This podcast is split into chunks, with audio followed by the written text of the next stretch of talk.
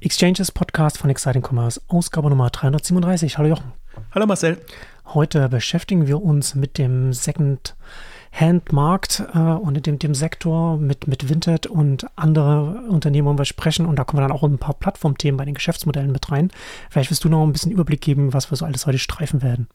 Ja, wir fangen wahrscheinlich mit Vinted an, weil es der spannendste Player ist, mit der spannendsten Vision aus meiner Sicht, spannendste ja. Strategie und, und werden uns dann so durchhangeln. Also das Spannende an dem Thema, wir haben schon Ausgaben dazu gemacht, ist, dass sich einfach super viel tut. Ich glaube auch, dass das ganze Thema ein neues Level erreicht hat, auch was, was die Plattformen oder die, die Player angeht, so dass man einfach mal wieder ein Update geben kann zu, zu den spannendsten Entwicklungen. Wir werden auch den einen oder anderen Schlenker dann machen können Richtung, in Anführungszeichen, Green Retail und einfach gucken, wie das Thema da reinpasst.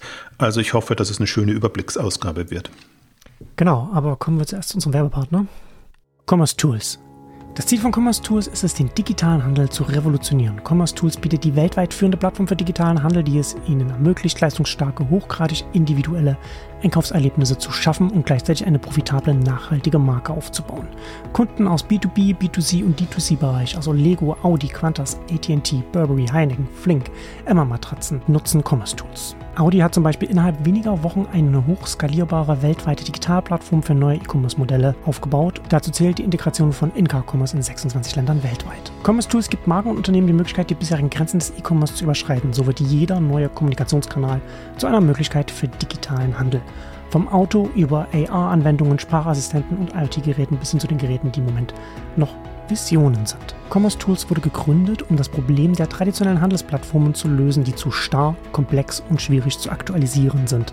Commerce Tools setzt dem Geschwindigkeit und Flexibilität entgegen. Commerce Tools setzt auf Headless Commerce, also API First und echt Cloud Native. Das heißt, Commerce Tools entwickelt in der Cloud und hilft so Unternehmen unbegrenzt zu skalieren, wenn das Geschäftsvolumen zunimmt. Ja, äh, Secondhand heute. Wir hatten das letzte Mal ausführlichst äh, 2020 ähm, darüber gesprochen. In der 248 wird Secondhand zum Kingmaker im Modemarkt, haben wir damals uns da gefragt und da mit dem Thema beschäftigt. Und das ist jetzt bis heute noch nicht passiert, aber das ist auch nicht überraschend, weil das natürlich ein Netzwerk-Plattform-Thema ist, das auch seine, seine, seine Vorlaufzeit braucht. Das, das muss man langfristig betrachten, so etwas. Äh, und da werden wir ja heute auch so ein paar Themen dann auch streifen, die, glaube ich, auch in die Richtung dann auch wieder gehen. Auch in, in so Börsenkandidatenausgaben haben wir das ja auch schon äh, mitgestreift. Da hatten wir ja, glaube ich, auch äh, Vinted dann mitgesprochen, über mit denen wir jetzt einsteigen werden, die ja jetzt auch, die es ja auch schon eine Weile gibt. 2018 die ja, sind sie gestartet. Ähm, nachdem wir, ich glaube, in der letzten, ich glaube, in der letzten Ausgabe war es, als wir kurz noch angemerkt hatten, dass wir jetzt so viele interessante Player jetzt hier auf den Markt kommen aus Tschechien. Da können wir jetzt heute mal über einen aus Litauen sprechen. Ja. Wir sind sehr international in letzter Zeit unterwegs, aber das ist, das ist, ähm, ja, das gibt der Markt her. Ja, absolut. Außer, na, jetzt hätte ich fast gesagt, weil der deutsche Markt gerade nicht so viel hergibt. Aber wir haben im Food-Bereich auch schon über deutsche Player gesprochen. Also in Deutschland relevante ja. Player, aber kamen irgendwie alle international auf den Markt. Ich glaube, was, was spannend ist heute, ist, ist ein Update zu machen. Viele der Thesen, die wir da in der Kingmaker-Ausgabe besprochen haben, an denen würde ich festhalten oder die, die ja. sind sogar, ja. also für mich eher wahrscheinlicher geworden. Und ähm, ich glaube, was uns oder mich so ein bisschen unterscheidet in der dem Blick auf den Markt und der Beurteilung des Marktes ist, viele gucken halt jetzt, wer macht noch einen Secondhand-Markt auf. Also ist, hat Zalando Secondhand-Produkte, hat About You Secondhand-Produkte, haben auch andere Kategorien Secondhand-Produkte. Mhm. Ähm, so wird eigentlich immer das, das Thema betrachtet, on ja. top. Ja. Und, und, dann ist es natürlich ein Trend und es gibt auch, gab auch entsprechende Studien dazu und, und alles ist irgendwie im Aufwand. Ähm, absolut. Die, mein Blick oder unser Blick ist ja immer, was machen die Spezialisten? Ja. Und ist ja ein bisschen so das Omnichannel wiederholt, ne? Das Thema, dass man, dass man, man macht, der, die, die Etablierten machen, machen das auch. Äh, und wir hatten ja in der letzten, in der ausführlichen Ausgabe 2020 auch darüber gesprochen, warum es interessanter ist, sich die Spezialisten anzuschauen, weil ja die Prozesse und Strukturen dahinter kann man sich halt viel stärker fokussieren auf die besonderen Herausforderungen und Möglichkeiten. Die können das neu denken und, und anders denken. Für die anderen ist es natürlich ein, ein einen Schritt, aber oftmals auch ein notwendiges Übel, dass sie eben unter Druck sind. Sie müssen das machen und versuchen, das zu integrieren und müssen das in die bestehenden Prozesse und mhm. Strukturen integrieren. Und deswegen finde ich es immer spannender, auf die, auf die, da sind wir wieder beim Thema Pure Player, auf die Spezialisten äh, zu gucken, die da im Prinzip auf freier Wildbahn das machen können, es nicht ganz so einfach haben. Und deswegen jetzt, um mit Vinted zu starten, ähm, also be bekannter ja lange als Kleiderkreisel.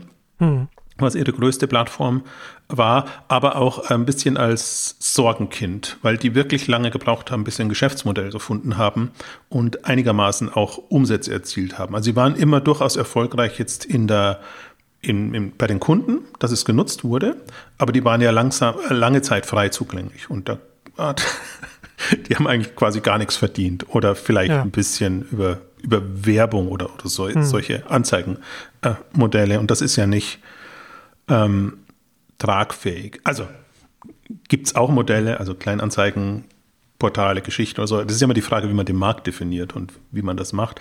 Aber Kleiderkreisel und dann irgendwann haben sie sich eben in eine, in Anführungszeichen, coolere Marke, äh, Vinted, umbenannt, ähm, war eigentlich immer händeringend auf der Suche nach einem anderen Geschäftsmodell, haben sich da auch mit ihren Nutzern zum Teil verdorben, weil die natürlich sagen, warum müssen wir jetzt plötzlich zahlen und warum ist da plötzlich ein Payment Service, den wir nutzen müssen und und und kannst, du, kannst du kurz zusammenfassen, was was der, der die Umstellung, was was sie anders jetzt, was sie anders gemacht haben? Die Umstellung war im Wesentlichen irgendwo ein Provisionsmodell unterzubringen.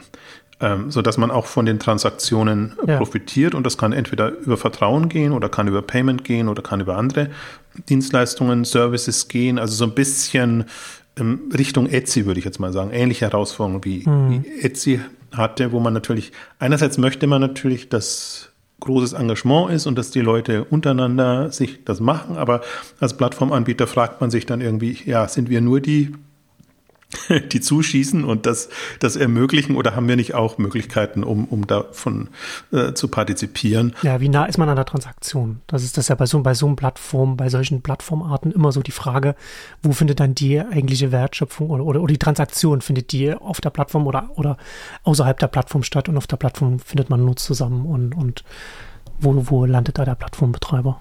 Und ich finde gerade bei den Themen, also jetzt, wo, wo es eben um Nachhaltigkeit geht und, und andere Themen, mhm. da ist es halt oft kritisch, Geschäftsmodelle zu finden, weil, weil die Nutzer, also die Plattform präsentiert sich oft so, wir tun was Gutes und ermöglichen etwas Gutes.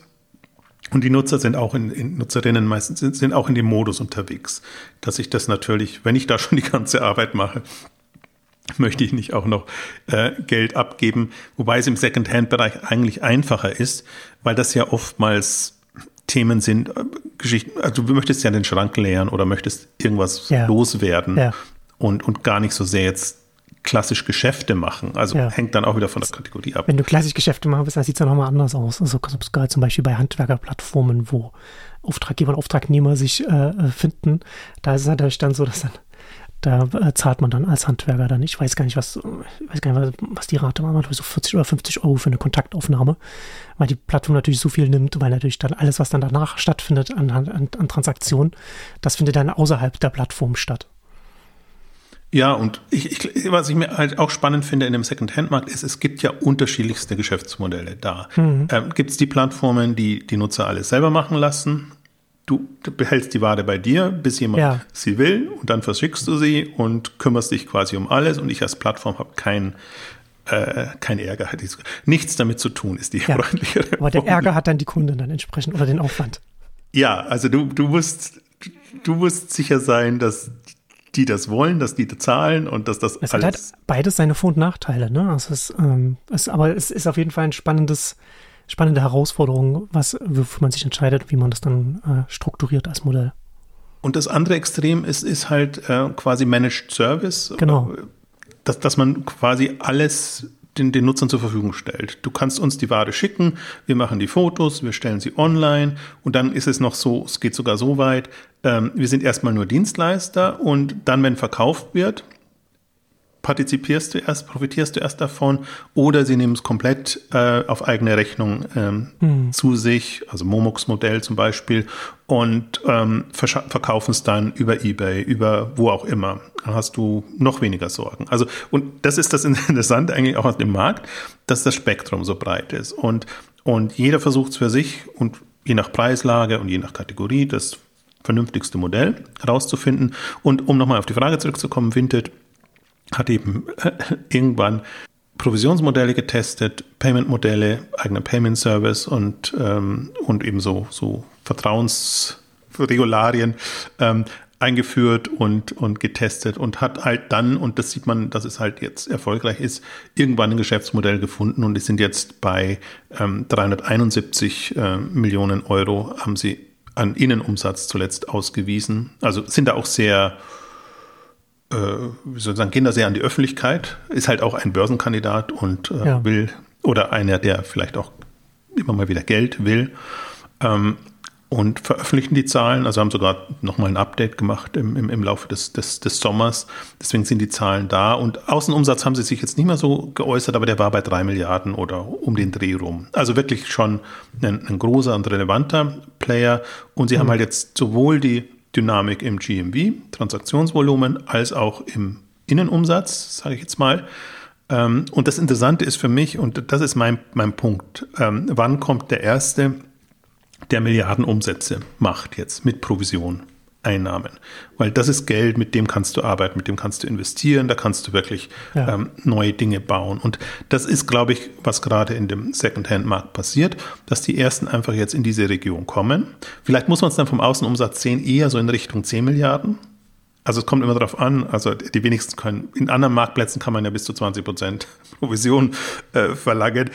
Ähm, das ist in dem Bereich anders, aber ja. zum Teil kannst du eben mit den unterschiedlichen Geschäftsmodellen kannst du schon ja 10, 15 Prozent klar, vom, die Marge hängt dann auch vom, vom Modell und von, davon ab.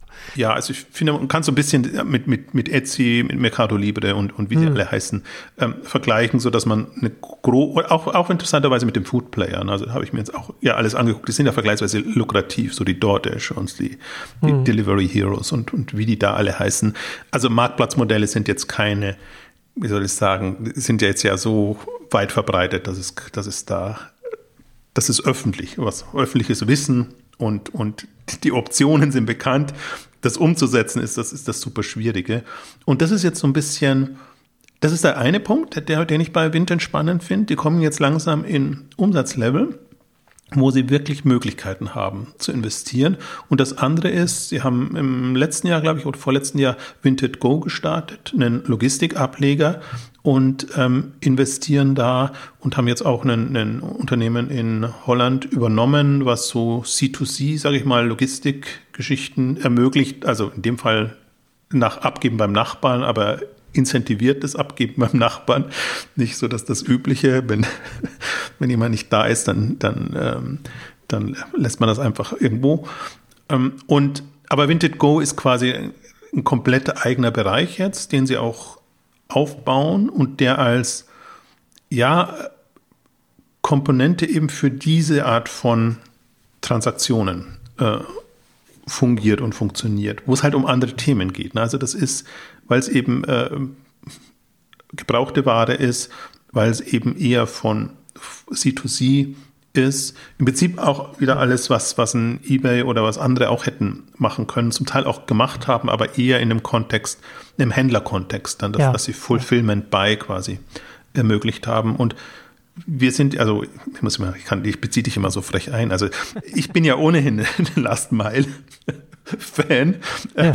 und, und, und, und finde spannend, was sich da tut und, und wer da was voranbringt. Und dieses Vinted Go, so wie ich das gerade sehe, also sie sind so ein bisschen engagiert im Benelux und die ganzen Packstationen, die unter Vinted Go laufen. Also so ist eigentlich die Marke auch sichtbar. Ist in Frankreich ähm, äh, momentan das, das Thema, was, was sie vorantreiben. Also da haben sie Kooperationen auch mit mhm. Lebensmittelhändlern, Supermärkten etc. Ähm, geschlossen, wo sie die, die ähm, Kästen dann, Boxen dann aufstellen.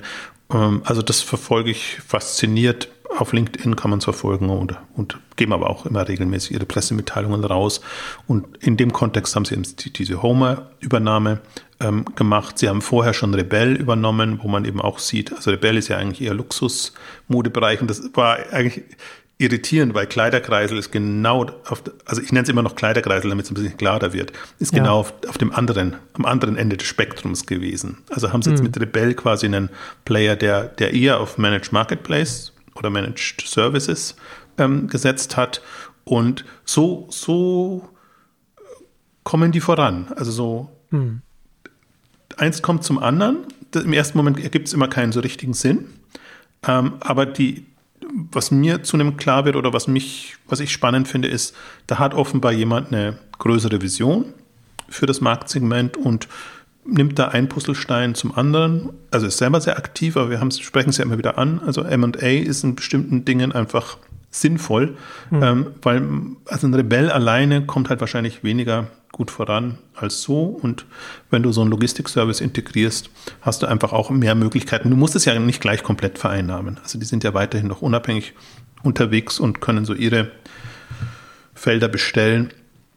Aber das ist, das ist so quasi jetzt mal grob und unstrukturiert das Vinted-Universum beschrieben. Ja, das sind auf jeden Fall interessante, interessante Aspekte, über die wir reden können. Also das eine, was, was ja hier interessant ist, ne, da kommen wir ja auch wieder mal an das Thema zurück, dass in Anführungszeichen jede Nische äh, ganz oft im Online-Kontext größer ist, als man, als man das vermutet und was man oder was man vielleicht oft auf den ersten Blick äh, annimmt. Und das zeigt sich ja hier auch wieder. Ja, da haben wir einen Secondhand-Spezialisten, der jetzt, bei dem es selbst da auch nochmal sinnvoll sein kann, Secondhand auch nochmal mit unterschiedlichen äh, äh, unterschiedliche Segmente da anzusprechen im Secondhand, ne? also unten und, und oben und dann entsprechend auch mit unterschiedlichen Modellen zu arbeiten, da auch wieder über M&A dann da reinzugehen. Aber was ich super spannend hier auch nochmal zusätzlich finde, ist, und das in die Richtung habe ich, bis ich mir Vinted Go angeschaut habe, so gar nicht gedacht, aber wir haben ja hier schon, ne, reden wir ja oft darüber, dass die letzte Meile äh, ein wesentlicher Flaschenhals ist für den Onlinehandel, was überhaupt geht, was nicht geht, was man überhaupt umsetzen kann an,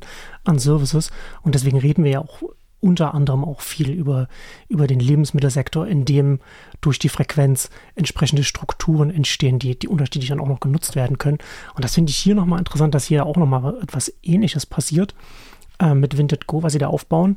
Und du hast ja schon gesagt, ne, sonst denkt man immer so, Fulfill, Fulfillment ist, macht man als Plattform oder Marktplatz oder, oder Händler für, für Händler, die dann die dann angebunden werden. Und das ist ja jetzt hier quasi dann auch nochmal äh, wie sozusagen Fulfillment für äh, C2C. Ne? Das wird auch schön nennen, so Simple Shipping for Everyone, wo man nochmal eine ganz andere Herangehensweise an die Organisation der letzten Meile nochmal hat und ein paar Dinge anders machen muss.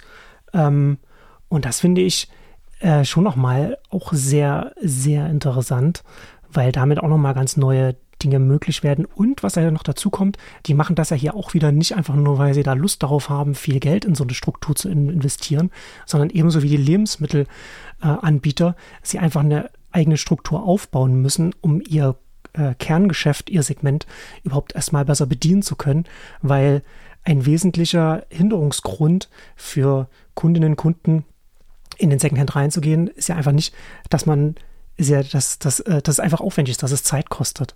dass man ja ganz viel Zeit damit verbringen muss, seine, seine, äh, seine Dinge, die man, die man nicht mehr möchte, äh, weiter zu verkaufen.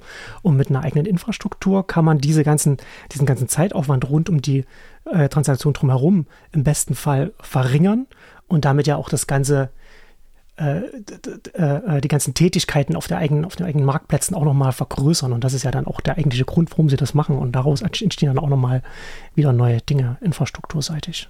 Ich glaube, das ist der Punkt, und dann sieht man jetzt ja auch schon an, an deiner Argumentation oder Beschreibung, das Mindset ist ein anderes. Also und, und du tust dich unheimlich, ja. du kannst natürlich bestehende Strukturen, Prozesse, Themen nutzen.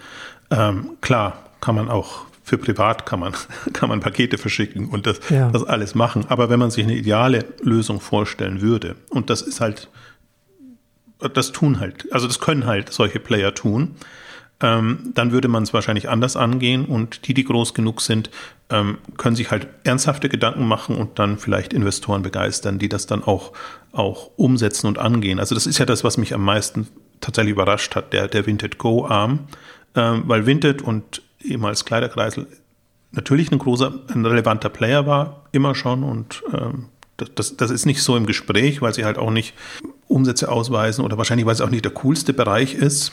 Wobei mhm. sie es jetzt schon einigermaßen hinbekommen haben, dass man sagt, okay, das ist, ist zwar Secondhand, Gebrauchtwarenanbieter, aber trotzdem ein cooles, in Anführungszeichen, Tech-Unternehmen, ähm, wie, wie, auch immer. Und um, um, noch ein anderes Beispiel zu geben, was, was auf der letzten Meile dann eben passieren kann, passiert auch teilweise schon, aber nicht strukturiert.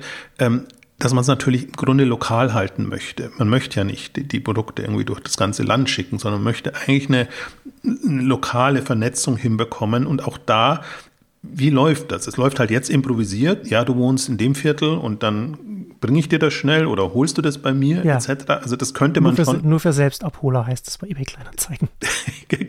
Ganz genau. Aber die, die Frage, das hat mir neulich jemand erzählt, ich weiß nicht, in welchem Land das war sozusagen, dass es dann auch wirklich so Hubs gibt oder Depots oder was auch immer, wo man sagt, okay, da liefere ich das ab und da holt jemand anders das ab. Und so könnte man zum Beispiel Windows Ja. Go auch nutzen. Das muss jetzt nicht wie klassisch äh, Paketboxen, dass man einfach, nur weil man nicht zu Hause ist, das entsprechend da ablegen kann, sondern das können lokale Vernetzungspunkte, sage ich jetzt mal, äh, sein, ähm, die, die einfach eine vertrauenswürdige Übergabe erlauben, ohne dass der andere und die andere jeweils zu Hause sein muss und dass man da irgendwie komplett alles offenbart.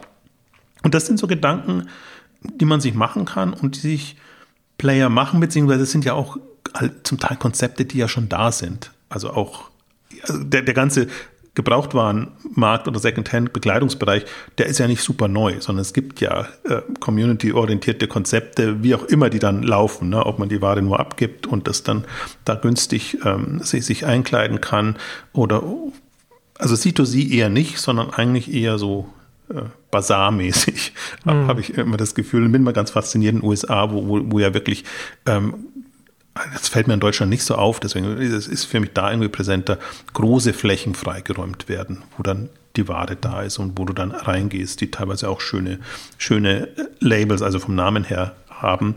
Und ähm, aber sehr viel, wie soll ich sagen, äh, klassischer Han klassisch handelsorientiert.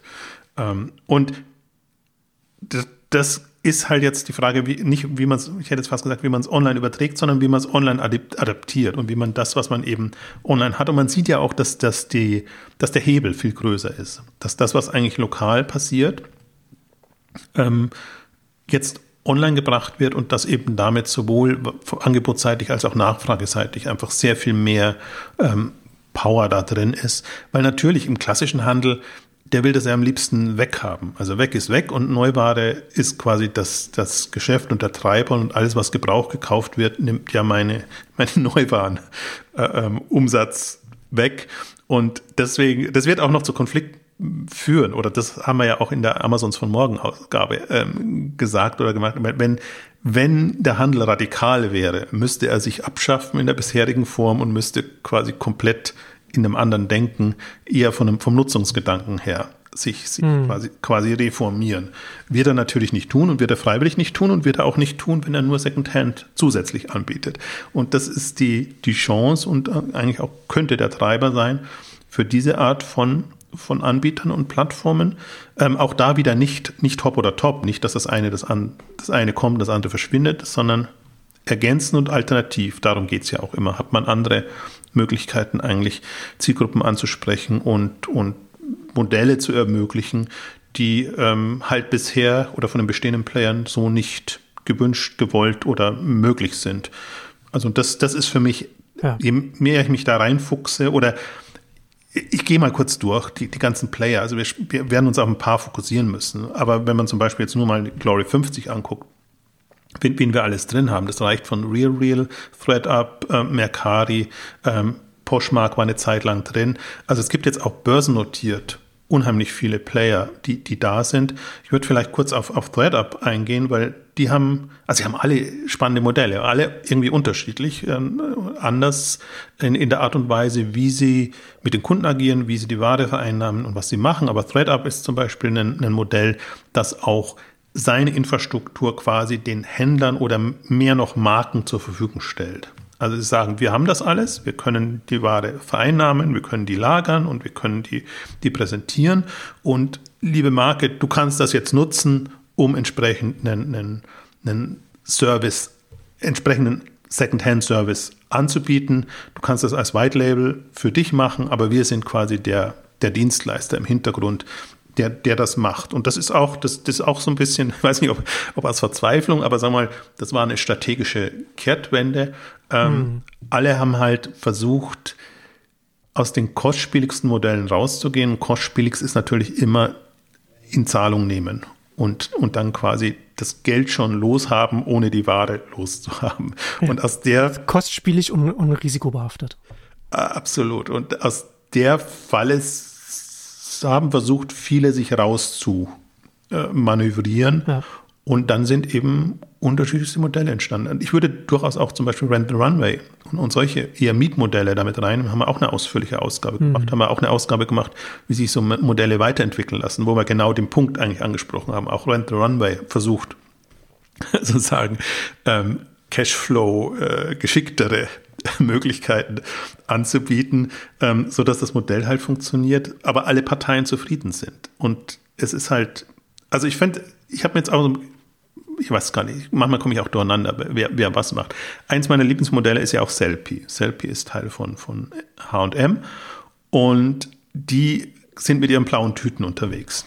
Die schicken dir Tüten oder du kannst Tüten bestellen und dann nimmst du es rein und dann die Ware rein und dann weg. Und als ich das jetzt nochmal gelesen habe, auch ein sehr, wie soll ich sagen, smartes oder, oder sagen wir mal auf Kosten der, der Anbieter äh, äh, funktionierendes Modell, ähm, die, die machen ja zwar alles, also die fotografieren dir das dann, bringen es online etc., aber die, das ist eher auf Kommission und, ähm, mhm. und eher auch, also du hast noch Einflussmöglichkeiten, selbst was du für einen Preis festsetzen willst. Ähm, sie schlagen dir natürlich was vor, womit es ginge und, und dann, wenn halt das Produkt nicht weggeht, dann wird der Preis reduziert und irgendwann hm. ist die Verzweiflung groß und dann sagen sie, das geht nicht und dann hast du die Möglichkeit, es entweder dort zu lassen ähm, oder, ich glaube, es wird sogar zurückgeschickt oder so, aber das ist, das ist ein bisschen absurd. Nur um, um mal zu beschreiben, sozusagen, was die, die Modelle sind und die Ansätze sind. Und, hm. und das ist kein, Selfie hatte ich immer so im Kopf als super bequemes, super ähm, ähm, ähm, attraktives Modell.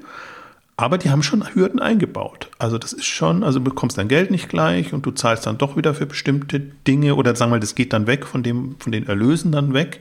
Ähm, aber andererseits ist es halt auch das Schöne, weil wenn wirklich der Zweck ist, ich will die Ware losbekommen, dann bin ich da nicht so schmerzempfindlich als als, als Nutzer, als Anbieter, ähm, als wenn ich das, wenn das quasi mein Nebengeschäft ist, wie es auch manche machen. Also manche, also so Poshmark und, und andere sagen ja, okay, das ist dein Einstieg quasi in, in die Nebenerwerbstätigkeit und gib dir da Mühe, dann kannst du das äh, für dich und für andere gut, gut vorantreiben. Ja. Also, um eine Idee zu geben, wie, also super, ich meine, komplex ist es nicht, sondern ähm, super vielfältig. Ja. Das ist das ist super vielfältig, was sich in dem Bereich tut und das ist extrem spannend, da einzusteigen.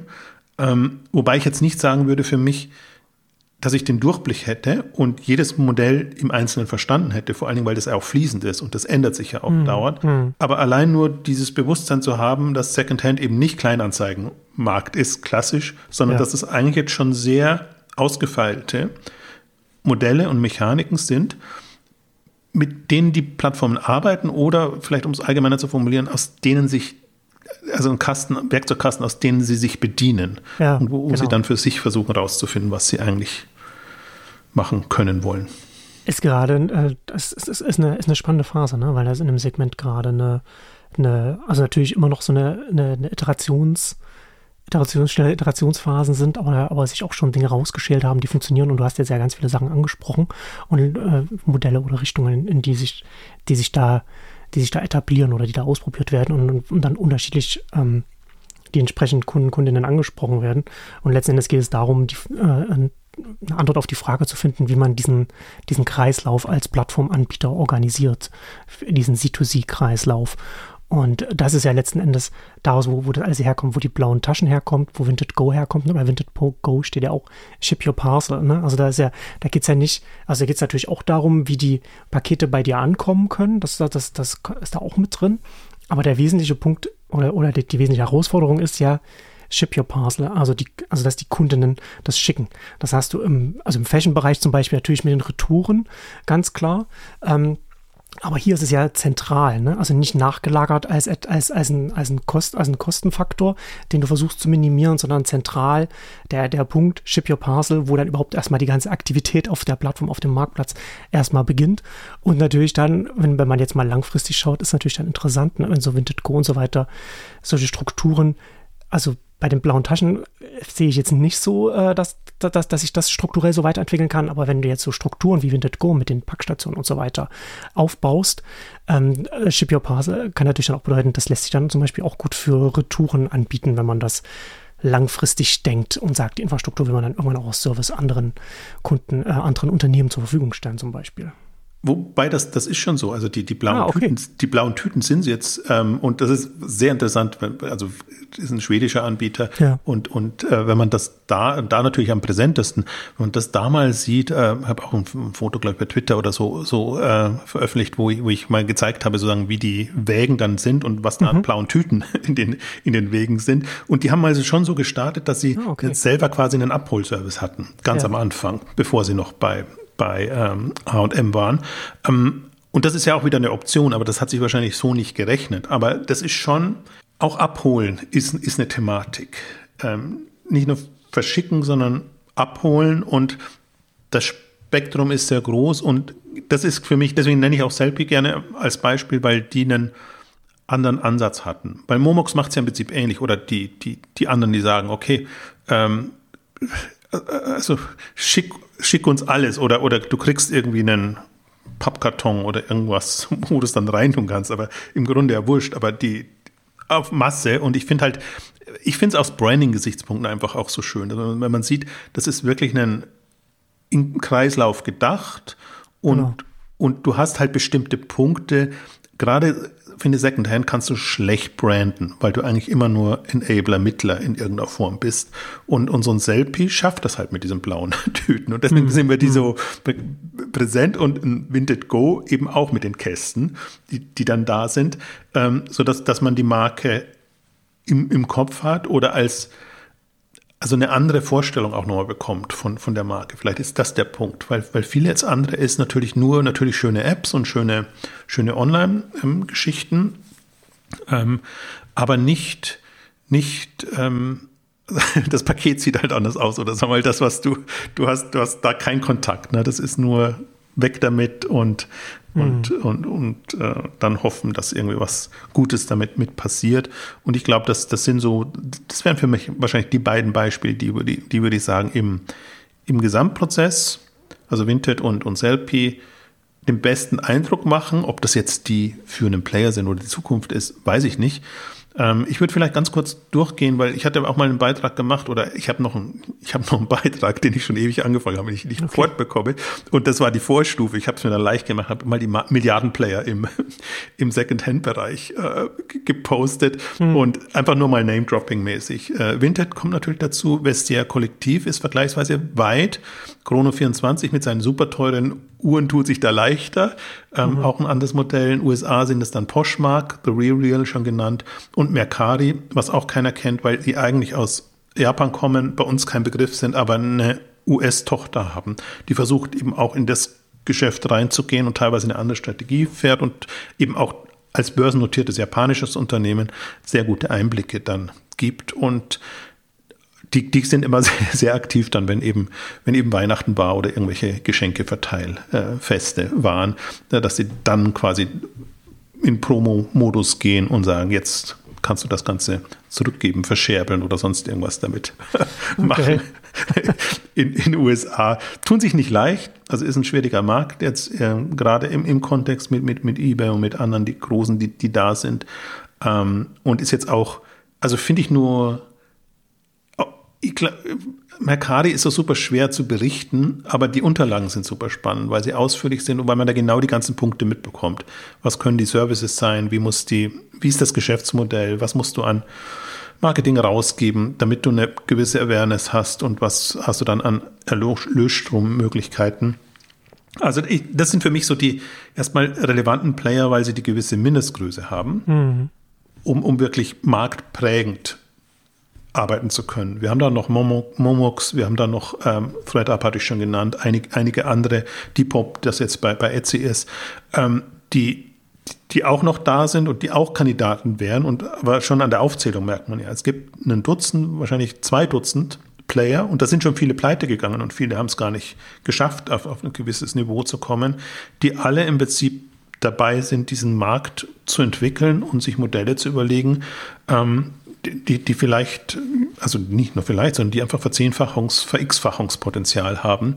Und dann kommen wir eigentlich zum Thema, was ich vorhin schon angedeutet habe, ab welcher Größe hast du dann wirklich Marktgestaltungsmöglichkeiten? Und eine These, die ich ja in der, in der letzten Ausgabe, in der letzten ausführlichen, deswegen ja Kingmaker im, im Modemarkt hatte und der, die ich weiter verfolge, ist, dass Second-Hand-Player irgendwann in einen neuen, neuen Produktmarkt einsteigen werden. Also wenn, wenn die attraktive Plattformen haben und wenn man das gewohnt ist sozusagen, kann man durchaus sagen, ja, hin und wieder brauche ich was Neues, noch nicht gebrauchtes. Und so können die dann quasi die, die, die klassischen Händler, Hersteller etc. Ähm, integrieren und da eigentlich eine, eine, wie soll ich sagen, einen wirklich, wirklich relevante Wettbewerb zu haben. Also die einzigen, die das meines Wissens machen, ist schon Poshmark, die da eigentlich am wenigsten Skrupel haben, da, also könnte man immer denken, weicht man da einmal sein Geschäftsmodell auf oder bekommt man überhaupt Player mit Neuware ja, in so, in so einem genau. Umfeld? Das sind ja die, die zwei naheliegenden Fragen dann bei der, bei der Richtung. Aber das sieht man ja. Also das, ich glaube, jetzt ist gerade so die, die Awareness-Phase, so alle öffnen sich und fast jede Modeplattform, alle, alle paar Tage kommt eine Meldung, jetzt einen neuen Second-Hand-Marktplatz äh, gestartet und du kannst wenigstens die Produkte, die du bei uns gekauft hast, wieder zurückgeben und das ist dann ein bisschen trackbarer und so.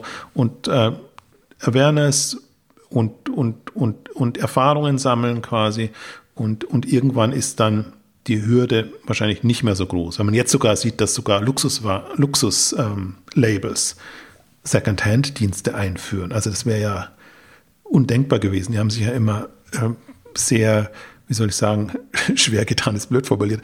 Aber wenn die Produkte eben bei eBay und, und bei Amazon oder sonst irgendwo dann plötzlich aufgetaucht sind, ähm, war das ja nicht in dem Sinne. Und ich glaube, selbst da entsteht jetzt das Bewusstsein, dass man es irgendwie hinbekommen muss, und deswegen halte ich da an meiner Hypothese fest und glaube, dass es mindestens ein, zwei, drei speziell Modeplattformen, es können auch andere Plattformen sein, die einfach für Altwaren oder gebrauchte oder refurbished Waren stehen, aber eben auch einen gewissen Prozentsatz an Umsatz mit, mit Neuware machen können. Ja, das ist auf jeden Fall, äh, wird auf jeden Fall in der Richtung da einiges passieren. Also es ist auch nochmal interessanter zu sehen, wie, wie sich dann, dann die Unternehmen dann ähm, verändern werden, dann, wenn sie, wenn, wenn die so in so Mischformen reingehen, weil ja die, die äh, Margen, und da sind, da sind ja auch wieder die Prozesse ganz anders, aber vor allem sind die, sehen die Kennzahlen, können dann sehr, je nach Segment dann auch stark un unterschiedlich ausfallen, je nachdem, ob es dann Secondhand oder, oder Neuware ist. Wobei teilweise in manchen, Kat ja. manchen, Kategorien sogar attraktiv, attraktiver, ne? Also das ist, das ist ganz. Was, was meinst du, dass Secondhand dann attraktiver ist? Oder? Mhm, ja. Okay, ja. Also von der Marge. Also das, ja. wenn du zum Beispiel jetzt einen Momux anguckst oder so. Ja, ja stimmt, ja, stimmt. Ja, oder, oder, oder Rent Runway, ne? was war damals unsere Ausgabe, mhm. ich glaube zum Börsengang war das, glaube ich, als wir da in die Kennzahlen geguckt haben und du natürlich dann auch, wenn du die da haben sie die, die Bestseller-Items rausgestrichen und da hast du ja dann ganz, der, eine ganz andere Art von, von Kennzahlen, ja? also Umsatz pro Item, das dann hin und her geht. Da, da sprichst du dann auch nochmal von ganz anderen Themen. Die Logik ist halt komplett anders und auch ja. dann, also natürlich ist immer das Verschicken, Logistik ein riesengroßer Block dann, wenn das jedes Mal verschickt werden muss. Ähm, also die, die Logik ist eine komplett andere. Genau, genau. Aber der Spielraum halt auch, weil, weil es nicht Einkauf, Verkauf ist, ähm, sondern die Kunden das ja nicht so wahrnehmen. Die wollen halt Geld dafür haben, aber die haben jetzt ja nicht im, im Hinterkopf, was habe ich dafür bezahlt und was will oder es ist ja nicht on top, sondern es ist auf jeden Fall ein Verlustgeschäft, tendenziell, außer, außer Uhren natürlich, die steigen nur. Ähm, und dann ist es, ist es eine andere, andere Logik oder ein anderes Bewusstsein so. Also ich, ich finde das nur immer sehr spannend, wenn ich die Vorträge von Momux höre. Mhm. Die kommen ja aus dem Bücher- und Medienbereich und wenn du da siehst, dass die ja trotzdem sie ähm, günstige Preise machen müssen, einfach ihre Marge ganz anders kalkulieren können. Und das, was dann wirklich an die Anbieter geht, ist halt nochmal noch mal ein anderes Thema. Aber Hauptsache, es geht weg und es zirkuliert halt ähm, weiter. Ähm, und ich glaube gerade, ich finde, Momux ist für mich immer das beste Beispiel, oder die propagieren das einfach auch am, am, am, am intensivsten, ähm, diese Preissetzung, Preissetzung und was da an, an Intelligenz drin stecken kann und dass man, wenn man sich da, man da gut ist und sich Gedanken macht, dann hat man halt auch die Chance, dass die, Ware sich dreht. Und das ist aber im Grunde übergreifendes Thema. Also wenn es die Kunden, wenn die Kunden nicht die Preise festsetzen, ist was anderes. Aber das ist, glaube ich, auch was, was, was solche Dienste dann ermöglichen können. Und wir haben ja jetzt, jetzt haben wir sehr über die klassischen gesprochen, aber es gibt ja im, im Sportbereich, äh, also Sneaker-Bereich und, und anderen Themen, äh, geht ja dann sehr schnell in Auktionsplattformen. Ob ich das noch unter Gebrauchtwaren, weiß ich nicht, aber ja, ja.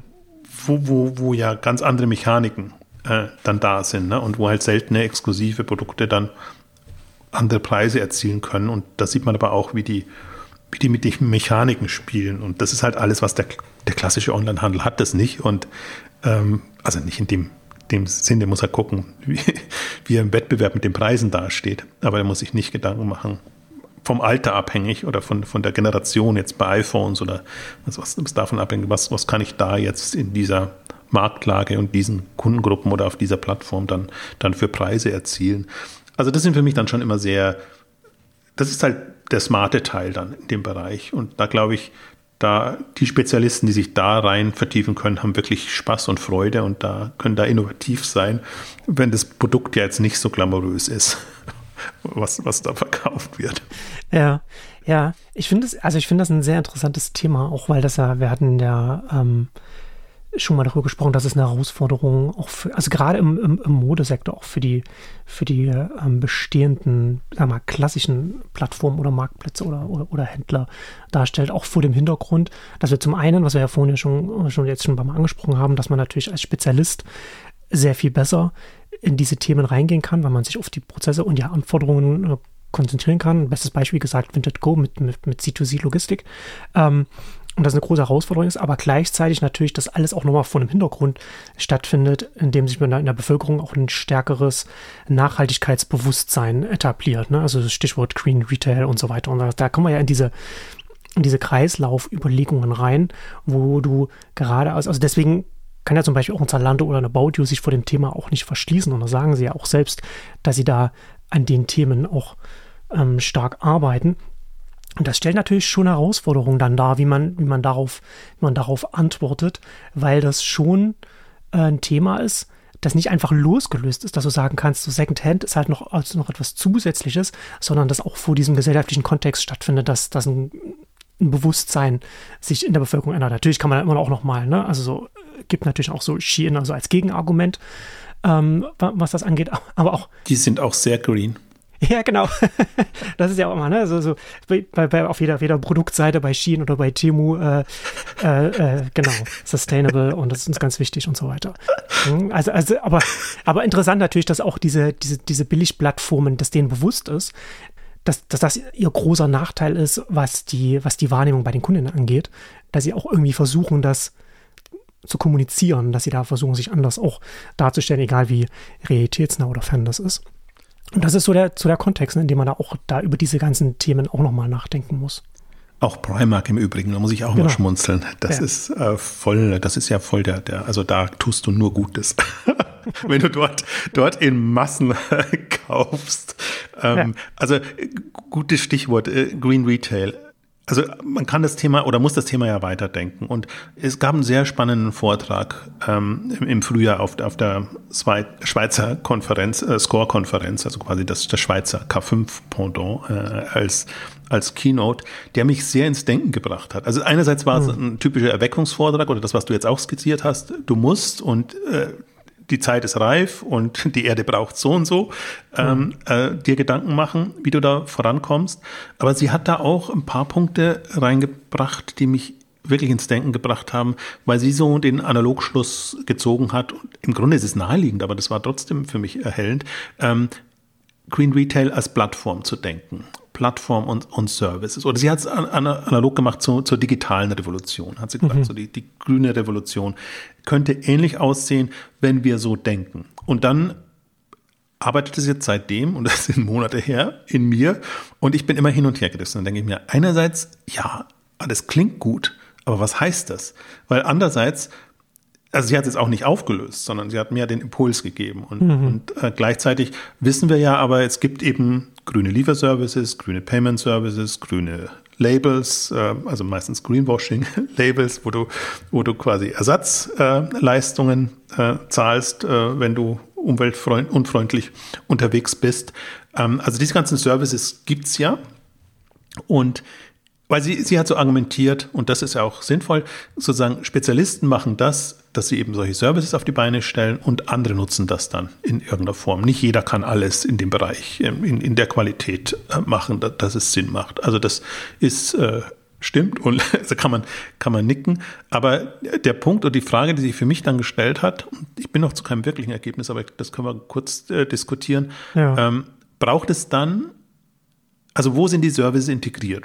Die Services sind natürlich jetzt bei jedem Einzelnen integriert. Also jetzt nenne ich nicht mal Beispiel das Liefergrün als, als grüner äh, ähm, Service im, im, im, im Liefer, also Lieferservice für die, für die letzte Meile. Ja, kann jeder nutzen, passt. Aber es ist jetzt als Service. Payment genauso. Ähm, Braucht es dann, da sind wir wieder beim Thema, so ein Vinted oder, oder eine große Plattform oder ein Amazon-artiges Konstrukt, dass das in irgendeiner Form integriert sodass es auch einen, einen, einen, eine Möglichkeit bietet, da, da reinzugehen. Also, dass du als Kunde halt oder als Nutzer die, die, die, also wirklich das gute Gefühl hast, quasi, ich bin jetzt, das ist Green Retail, quasi auf allen Ebenen. Oder reicht das tatsächlich, diese einzelnen Services zu haben und so dass, dass, dass die dann entsprechend eingehangen werden und, und man es dann entsprechend nutzt? Also ich sehe das ja als einen als eine Entwicklung, als einen Pfad, den die, den die Wirtschaft nimmt, sage ich jetzt mal. Ähm, und letzten Endes, also wenn wir, wenn, wenn wir davon sprechen, ja, also so Green Retail, was ja dann zum, was ja dann auch für mein Verständnis an ganz, bei ganz vielen Kategorien eben Kreisläufe dann beinhaltet, sodass du nicht ein Produkt vom Hersteller über den Händler kaufst und es dann wegschmeißt, wenn du es nicht mehr brauchst, also im Sinne von jetzt eine Hose oder ein Oberteil, wenn wir jetzt, wenn wir jetzt mal bei Mode bleiben, sondern dass das entsprechend dann nochmal jemand anderes bekommt und diesen, diesen Kreislauf kannst du als, kannst du nur als Plattform optimieren. Das kannst du nur als einen Marktplatz optimieren. Das kannst du nur optimieren, wenn du als einen, als einen Spezialist eben so etwas, eben auch Strukturen aufbaust, wo, was, was wir vorhin gesagt haben, du ganz viel Reibung aus der Transaktion rausnimmst, sodass es attraktiver wird, das zu benutzen. Das heißt dann nicht nur, dass, dass, dass du Preismechanismen drin hast, die, die, die für Käuferinnen und Verkäuferinnen funktionieren, sondern dass du einfach auch den, den Aufwand drumherum in der Transaktion möglichst gering machst. Das ist ja nicht nur, das ist ja dann nicht nur die mobile App, sondern eben auch eine Packstation oder, oder meinetwegen auch eine blaue Tasche, wo du die Sachen reintust und wo die dann wegkommen. Und das kannst du theoretisch auch als ein, als, als ein klassischer Händler leisten, aber dann hast du dann bist du ja wieder nur als ein, als ein da wärst du ja dann quasi nur ein Ankäufer und ein Reseller und so weiter. Und da deckst du das eben nicht alles ab. Und als Plattform kannst du das, kannst du meines Verständnisses nach viel besser die ganzen unterschiedlichen Bedürfnisse von Kundinnen abdecken. Und da gehen wir, und da sehe ich jetzt hier über die, bei den Themen, über die wir hier sprechen, so iterativ, dass da Dinge aufgebaut werden, wo wir hinkommen. Und deswegen sehe ich das schon als ein sehr starkes Plattformthema, einfach weil du viele verschiedene Personen mit unterschiedlichen Bedürfnissen als Plattform, als, als serviceorientierter Anbieter viel besser abholen kannst, als wenn du denen einfach hier was vorlegst und sagst, äh, friss oder stirb.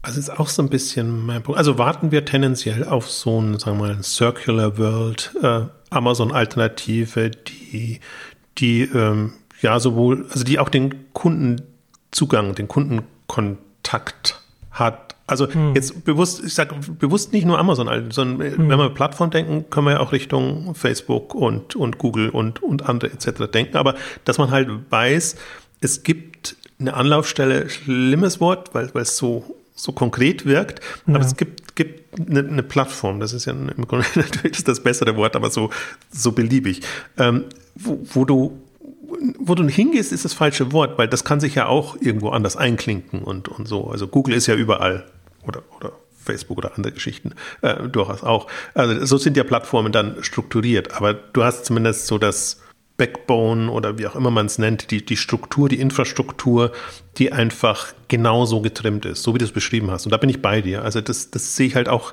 das ist alles momentan so, überall gibt es so ein bisschen was und ich sehe mhm. bei jedem sozusagen den guten Willen, aber es gibt nichts, was das dann so zusammenbringt, um nicht zu sagen bündelt, das, das ist irgendwie, wo man wirklich gesagt hat, das ist jetzt quasi die grüne Revolution im Handel und das kann uns wirklich nochmal auf ein komplett anderes äh, Level bringen, ähm, was ich eigentlich erwarten würde.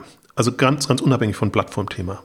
Ja, ja, wobei das ja natürlich dann ja auch so etwas wieder ist, was natürlich in, nicht etwas ist, wo dann, wo dann bei dem Thema dann auf einmal alle Kategorien an irgendeiner Stelle zusammenlaufen. Ähm, und da passt, also da passiert, also es passiert ja einiges an vielen Stellen. Aber ich würde tatsächlich bei, bei diesem Thema sehe ich die Herausforderungen oder, oder die Dinge, die passieren müssen, nicht so sehr auf der, auf der Plattformseite oder digitalen Seite. Da, da natürlich auch ganz stark, klar. Aber ähm, um wieder auf den Anfang der, der, der Ausgabe zurückzukommen, so dass der Flaschenhals auch hier wieder ist, ist, die, ist die letzte Meile und die Logistik. Ne? Also da, da sehe ich die, die Hauptherausforderung. Deswegen finde ich so Windet Go zum Beispiel sehr spannend. Ne? Also dass, dass, du einfach sagst, du baust eine Infrastruktur auf mit dem Blick auf äh, C2C, dass es nicht nur auf den Empfang der Pakete geht, sondern auch darauf, dass diese, dass die Endkonsumentinnen da etwas reingeben und da steht und fällt alles, was man hier so in Richtung Kreislauf, Onlinehandel oder, oder, oder Green ähm, aufbauen kann, wie auch immer dann die dahinterliegenden Modelle aussehen. Das steht und fällt damit, wie leicht das bei den Privathaushalten ist, die Dinge einfach aus, dem, aus der Haustür rauszubekommen. Guter Punkt, aber das sehen wir ja auch im Food-Bereich. Also, oder aber allen neueren Bereichen, die jetzt kommen, dass die hm. von der letzten Meile her entstehen. Lange war ja. ja so der Fokus, ja, online ist es und jetzt, äh, sobald ich die Webseite habe oder ein, ein Shop-System da habe, dann ist das quasi die, die Revolution. Aber ich glaube, wir stellen schon auch generell fest, also der Food-Markt tut sich ja ähnlich schwer. Der kann nicht Pakete verschicken im klassischen Sinne und deswegen ja. kann er die Infrastruktur nicht nutzen. Und da es keine sinnvollen Provider gibt oder nicht genügend in, in der Breite, äh, muss er das alles oder müssen alle Player das selber erstmal aufbauen, bis man dann so weit ist, dass man sagen kann, okay, das, das kann man jetzt auch anderen zur Verfügung stellen. Ähm, interessanter Punkt. Also, weil ich bin auch, ich bin da so hin, irgendwie hat es ja einen Grund, warum man so fasziniert ist von den Last-Mile-Services, die da entstehen. Ja. Und andererseits sind sie aber so weit weg von, von, der, von der klassischen Plattform-Denke. Hm. Denke ich eigentlich immer, deswegen kam ich jetzt so von dem Thema Anlaufstelle. Ne? Muss das nicht irgendwie ein Zugang sein? Aber das ist ein guter Punkt, weil das kann, das Pferd kann eben auch von hinten aufgezäumt werden. Was heißt von hinten? Sondern die, die Kombination macht's dann. Also jetzt haben wir natürlich, ich habe Liebergrün als Beispiel genannt oder könnte auch andere nennen, die in dem Bereich gerade aktiv sind. Ähm, die, die sehen sich natürlich rein als Lieferdienst. Äh, und das ist, das ist genau mein Punkt. Deswegen habe ich ja bin ich da am, am Hin und Her grübeln. Ähm, aber wenn ich das jetzt quasi als Lieferdienst Plus Anbieter, in dem Fall muss man gar nicht Händler sagen, sondern einfach äh, Provider, äh, hm. Enabler von, von Transaktionen oder von oder was auch immer ähm, ähm, denke. Ähm, also ich würde, das ist ein guter Punkt. Ich würde es ähnlich wahrscheinlich dann würde mich eher am Food-Thema orientieren. Wenn ich so ein Picknick sehe, wenn ich, wenn ich so ein Knusper oder, oder, oder andere sehe, zu sagen, wie die vor, vorgehen, um Online-Lebensmittelhandel zu ermöglichen. Das hat jetzt gar nichts mit Green zu tun. Ähm, dass man sich da überlegen muss, wie, wie sieht eine Infrastruktur aus, ähm, die, die zirkuläre Prozesse, Strukturen ermöglicht und darauf baue ich dann auf und kann auch vieles integrieren, was natürlich da ist. Deswegen ist, muss man vielleicht auch gar nicht, ich bin ja so, neige ja dann so dazu, wenn ich Vinted sehe, ja, warum macht Momux das nicht? Warum macht ein Ebay das nicht? Warum machen andere hm, hm. das nicht? Ähm, weil es wahrscheinlich wirklich so ist. Für die ist es on top, aber du brauchst einen Player, der das von Grund auf integriert hat. Ja. Ja, das ist wieder so, eine, so, eine, so, ein, so ein Versäumnis bei eBay, ne? dass aus, dies, das aus dem Händlerfokus herausgekommen ist.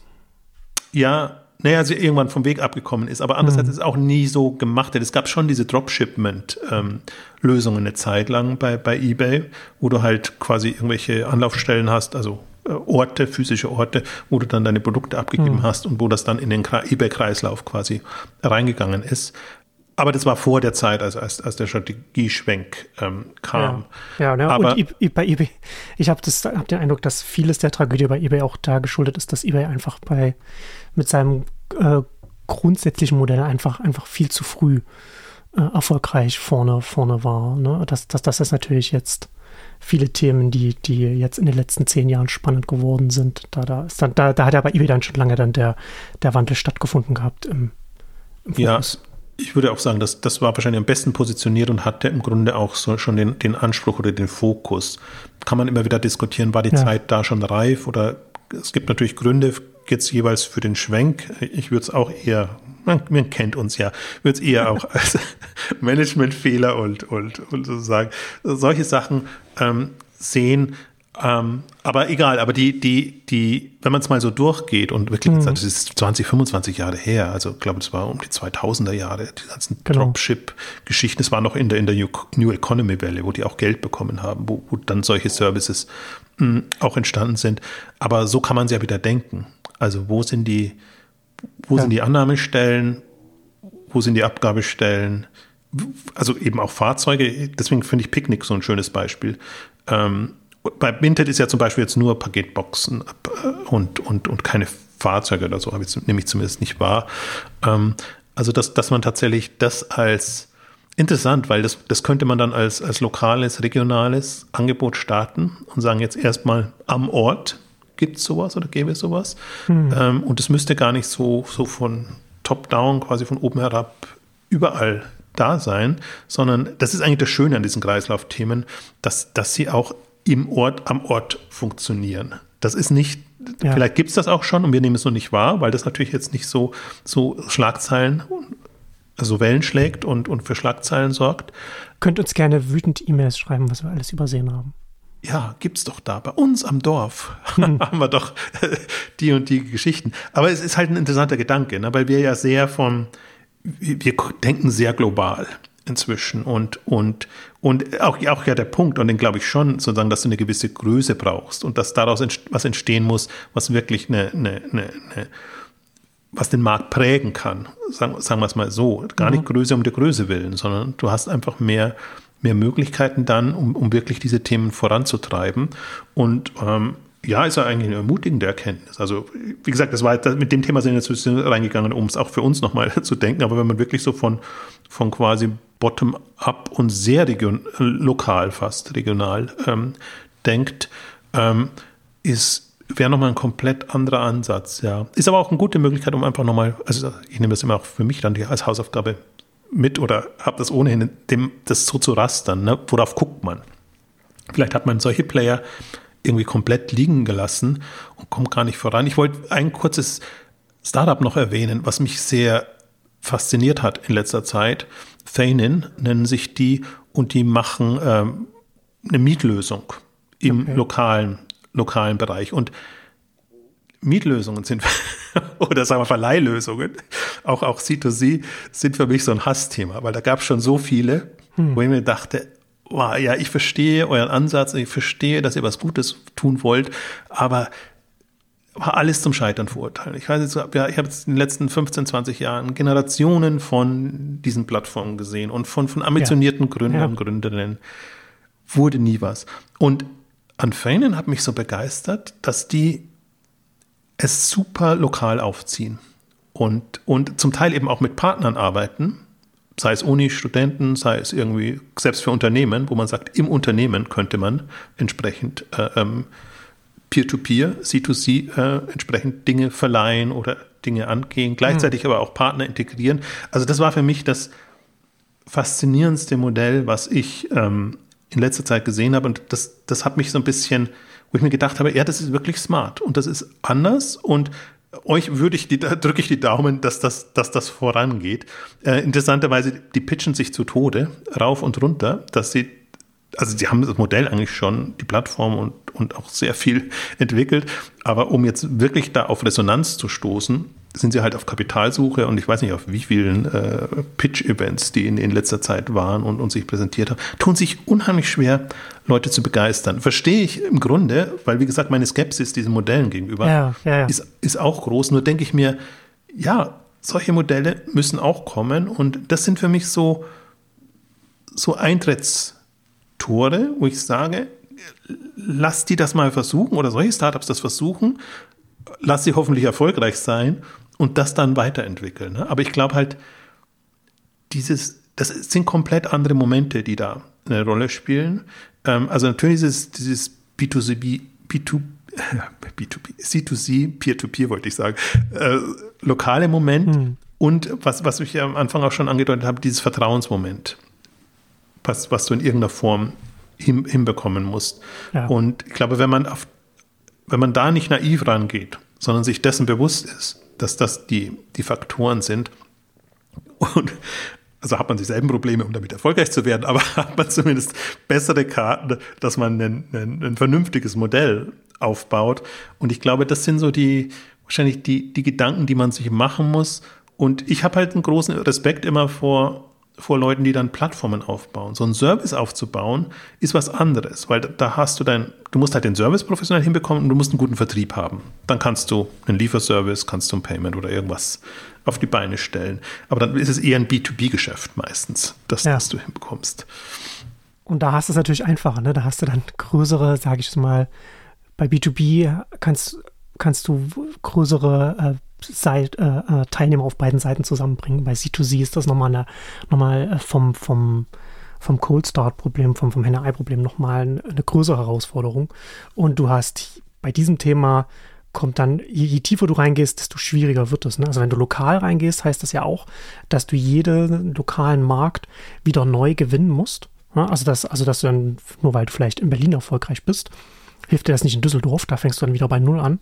Und dann kommt noch dazu, sie, du siehst, ist noch schwerer als B2B. Und dann unten, wenn du noch, noch eine Stufe runtergehst und sagst, du machst jetzt hier äh, ein, ein Vermietungs-Matchmaking, dann reicht es ja nicht nur, dass du dann die, die Leute dann da auf deiner Plattform hast, die Privatperson, sondern dann musst du auch noch im nächsten Schritt die richtigen Geräte oder, oder was auch immer dann da haben. Ja. Und, da, und dann gehst du, und das ist so ziemlich das Schwerste, was du machen kannst, von, vom, von diesem Anfangsproblem als Plattform in, reinzukommen, lokal, C2C und dann nochmal eine Stufe drunter, dass, dass die dann auch die richtigen Dinge in ihrem Inventar, Arsenal, wie auch immer man es nennen will, dann auch dann da drin haben. Also das ist schon eine, eine große Herausforderung. Andererseits natürlich, wenn man es geschafft hat, dann hat man, dann hat man was für die Ewigkeit geschaffen. Äh, absolut. Und ich würde es mal ein bisschen vergleichen, ist nicht eins zu eins vergleichbar, aber so wie, wie Picknick äh, nennt, sage ich ja auch mal, die tingeln ja auch so über die Dörfer und so von einem, von einer Stadt zur nächsten stoßen sie dann auf Resonanz und, und so, so, so kommt das äh, voran. Äh, ein Punkt möchte ich noch, möchte ich noch erwähnen, warum natürlich in dem Bereich sich auch wenig tut gerade, weil die Investoren, VCs einfach sehr auf B2B stehen die, die unterstützen. Aus genau dem Grund, was ich gesagt habe. Ne? Da hast ja, du das, genau. das, das, das, das, das, das, das, das Wie in Wie sie ist da ein bisschen reduziert, also das, das Risiko und so weiter. Ja, und, und das ist alles immer nachvollziehbar und das ist so, ja. bitter ist das falsche Wort, weil auch diese Services braucht es ja und, und, und, und äh, das Engagement da braucht es. Also immerhin ist es ein Thema und sie gehen überhaupt jetzt mal in diese war ja lange auch, auch verpönt, weil Nachhaltigkeit immer als, als nicht kommerziell attraktiv ähm, gesehen wurde, ähm, gehen da rein, aber nur B2B und du weißt genau, womit du den Nerv eines, eines VCs gerade treffen kannst. Ähm, und, aber ich finde, das kam jetzt auch in der Ausgabe, glaube ich, sehr gut rüber. Auch das andere braucht es halt. Und es wird, und trotzdem, ich bin, ich bin eh ne, ohnehin B2C-Fan, wie man ja weiß, aber das sind die Treiber. Die braucht's. Es braucht die Endkunden, die letztendlich ja für den Umsatz, für den Traffic, für was auch immer sorgen. Und dann sind die B2B-Anbieter gefragt. Aber würde es die einen nicht geben, täten sich die anderen sehr schwer. Und ja. dann der andere Nachteil, der jetzt entstehenden B2B-Anbieter ist auch wieder, wie beim Online-Bereich auch schon, dass sie sich an bestehende Player wenden müssen, dann natürlich. Dann machen sie eben nachhaltige Services, die in bestehende Strukturen für bestehende ähm, Anbieter passen. Und das müssen nicht die sein, die, die, die wirklich dem Thema und dem Markt weiterhelfen und, und den Markt treiben. Also aber das haben wir immer bei Innovationsthemen und bei, bei, bei solchen Geschichten. Deswegen glaube ich aber, ist es so wichtig, einfach sich mal die andere Brille aufzusetzen und das mhm. wirklich aus einer, aus einer Zukunftsperspektive oder aus was wäre notwendig Perspektive ähm, zu denken. Und dann sieht man eigentlich auch, das glaube ich, haben wir diesmal gut rausgearbeitet, wo das Problem ist. Und ich würde fast sagen, bis auf die paar wenigen, die wir jetzt als positive Beispiele herausgestellt haben, würde ich durchaus mal behaupten, dass einige so in die falsche Richtung unterwegs sind. Gerade. Also das ist nicht zielführend. Das hilft dem Markt und der Awareness und diesem ganzen Thema. Aber jetzt weiß ich auch, woher meine Skepsis kommt.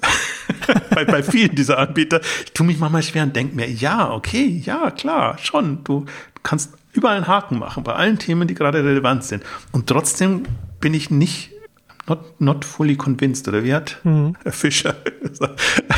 ähm, ja, also das ist genau mein, mein Thema und deswegen arbeitet das Thema auch äh, bei mir so, seit, wie gesagt, seit, seit dem Green Retail Vortrag mhm. eigentlich, wo, wo bei mir ein bisschen geschnackelt hat, dass ich mir überlegt habe, okay, vielleicht kann man es anders denken und die Frage ist, wie kann man es denken, dass da wirklich ähm, dann was, was Vernünftiges oder was, was, wie hast du es gesagt, was, was für die Ewigkeit ja. rauskommt. Nee, weil für, für die Ewigkeit meine ich, ne? Also im Sinne von, dass man, dass man, äh, was die Herausforderung, sowas aufzubauen, ist gleichzeitig diese Netzwerkeffekte zu bekommen, ist sehr schwer, aber wenn du die hast, dann, dann, dann brechen die so schnell nicht wieder weg, wenn die erstmal so eine Größe haben, wo man weiß, okay, da finde ich das, was ich brauche, in, in diesen ganzen äh, äh Kategorien, sage ich jetzt mal lokal vor der Haustür.